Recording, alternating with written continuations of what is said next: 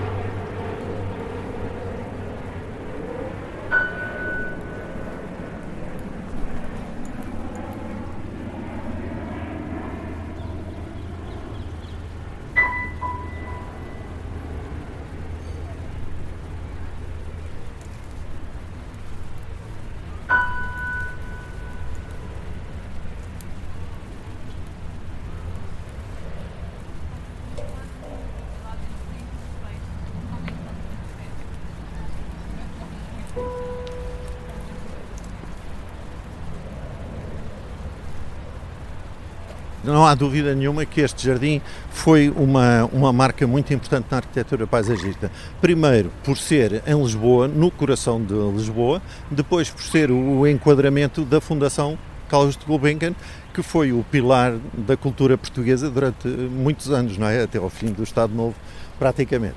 Um, e, e, este jardim começou a ser muito vivido pelas pessoas uh, e, e, como tal, muito apreciado o conceito deste jardim também é bastante inovador, porque é um conceito muito naturalista, com alguma inspiração que eu diria oriental, apesar do arquiteto Ribartelos nunca ter estado no, no Oriente, mas hum, houve toda uma sensibilidade da abordagem deste, eh, deste espaço eh, que eu acho que resultou num belíssimo espaço verde eh, que a Gulbenkian teve a generosidade de abrir à população de Lisboa.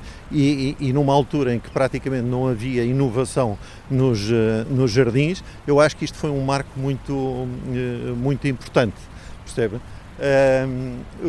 Uma coisa que eu gostava de referir é que antes da Fundação Gulbenkian, isto já era um parque, só que era um parque de diversões. Foi aqui a Feira Popular, foi um mini jardim zoológico e, portanto, já este espaço todo já tinha uma tradição lúdica muito, eh, muito importante.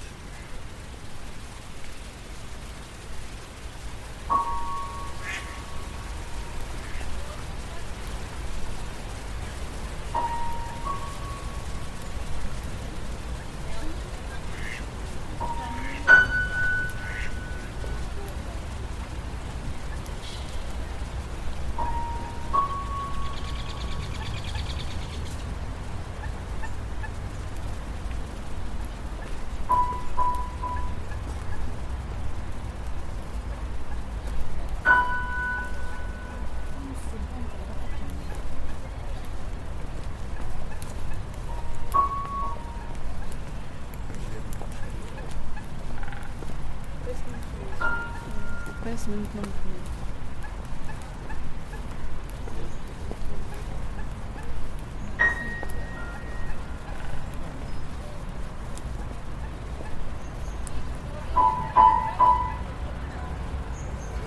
eu, de facto, quando entrei para o, para o ateliê, uh, tinha 19 anos, em 1967, uh, e estava numa altura muito a desenvolver-se todo este, todo este projeto. E eu, com uma grande curiosidade, até porque conhecia o, o ateliê do meu pai, fui acompanhando e vim cá muitas vezes com o Ribeiro Teles, porque o ateliê ficava aqui muito perto e, portanto, nós descíamos a, a rua e víamos ver a, a obra. E o Ribeiro nisso, sempre teve um, um perfil muito de pedagogo, Uh, aliás, ele foi, só uma, uma curiosidade, uh, ele foi assistente do meu pai uh, e depois foi proibido de ensinar eh, na Universidade em Lisboa, portanto, de continuar a ser assistente do meu pai, pelas ideias políticas, portanto, pela PIDE. É? E, e, aí dedicou-se francamente mais toda a, a atividade uh, liberal. Mas tive essa oportunidade uh, e acompanhei algumas das histórias do desenvolvimento do jardim e das relações do Riberteles com o, o presidente Perdigão, uh, que nem sempre foram lineares nem fáceis, mas acabaram todos bem e, e por se entenderem.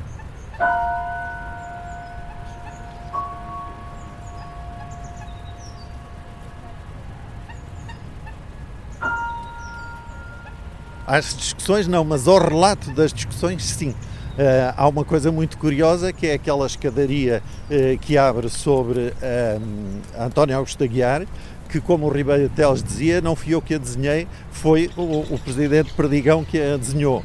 Porque a ideia do Ribeiro Teles era criar um acesso tal, muito naturalizado no meio das árvores e dos arbustos, como se faz a partir da Avenida de Berna, que é a entrada principal. É muito estranho, se a gente analisar agora eh, à distância esta situação, que se tenha feito uma escadaria monumental que nada tem a ver com a entrada da Gulbenkian. Mas isso teve a ver com esta polémica, mas que felizmente acabou bem.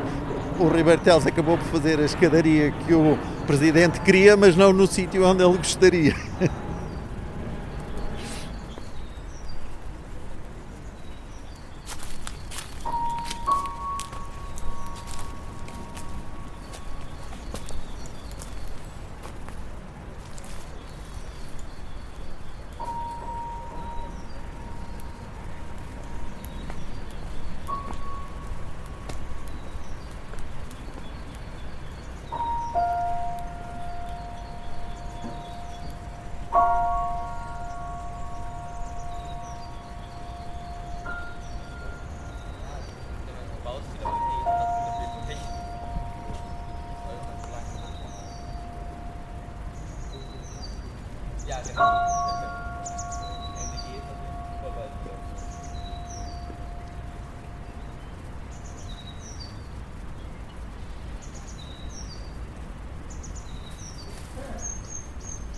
O meu pai foi, em 1936, estudar para a Alemanha, já era engenheiro agrónomo, e foi estudar eh, para a Alemanha arquitetura paisagista, que de facto era uma profissão bastante nova uh, na Europa.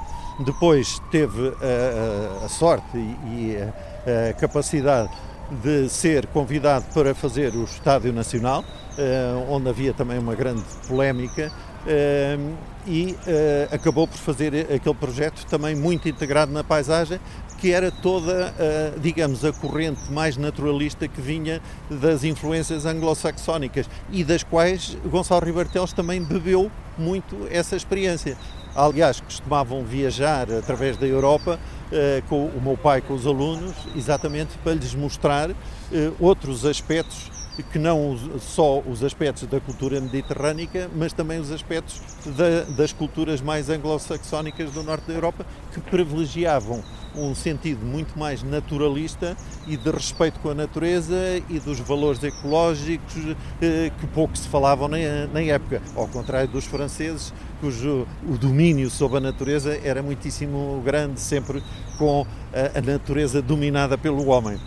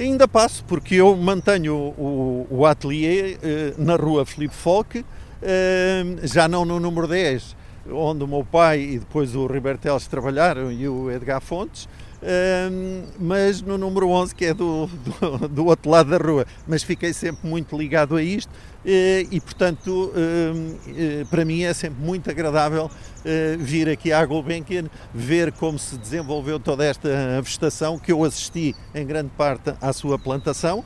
Uh, isto para além dos concertos, porque o lado musical da, da família também ficou nos genes e, portanto, uh, gosto imenso de, de, vir aqui e de ver como, como o jardim vai uh, evoluindo.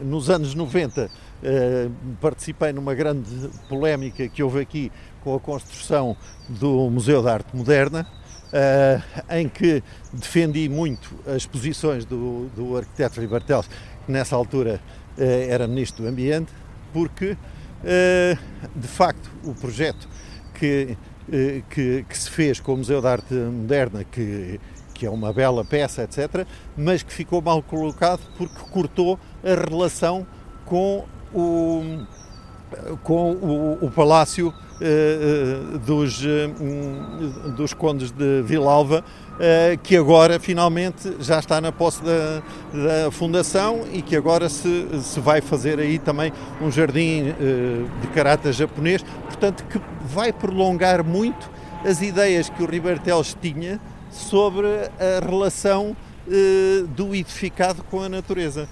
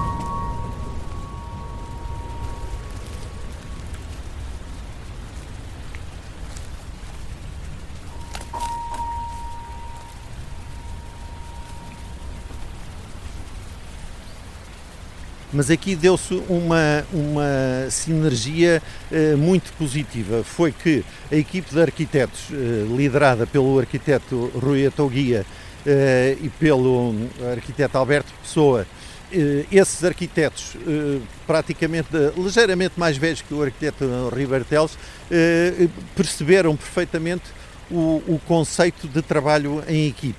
E, portanto, eh, no fundo, eh, havia uma relação eh, muito estreita entre eles e uma troca de ideias e um debate de ideias que eu ainda assisti, porque depois tive muita ocasião de trabalhar com o arquiteto Alberto Pessoa e com o, o arquiteto Rui Atoguia, muito já, muito depois, no final dos anos 70, uh, e, e, eles contavam-me imensas histórias da, da boa relação que sempre tiveram com o arquiteto uh, River Teles e desta troca de ideias e desta simbiose em que o jardim e a arquitetura se fundem. É talvez o primeiro edifício onde uh, uh, muitas das coberturas são plantadas, são transformadas em jardins, uma coisa que hoje em dia está completamente uh, na moda e numa moda importante sob o ponto de vista ecológico e, e, das alterações climáticas, etc. os pátios interiores ajardinados, uh, o conceito do auditório aberto sobre a paisagem, que é uma coisa única em Portugal e, e lindíssima, uh, e que acho que toda a gente uh, fica encantada quando vai ouvir um concerto no grande auditório e se abrem aquelas cortinas sobre a paisagem, sobre o lago, é, é, uma, é de facto uma maravilha. E isso só é possível quando as pessoas trabalham de forma integrada, em equipe. E eu acho que isso é muito importante e foi um dos grandes sucessos do Jardim da Gulbenkian, foi sem dúvida terem a capacidade dos arquitetos e os paisagistas de se entenderem e de terem o mesmo tipo de linguagem.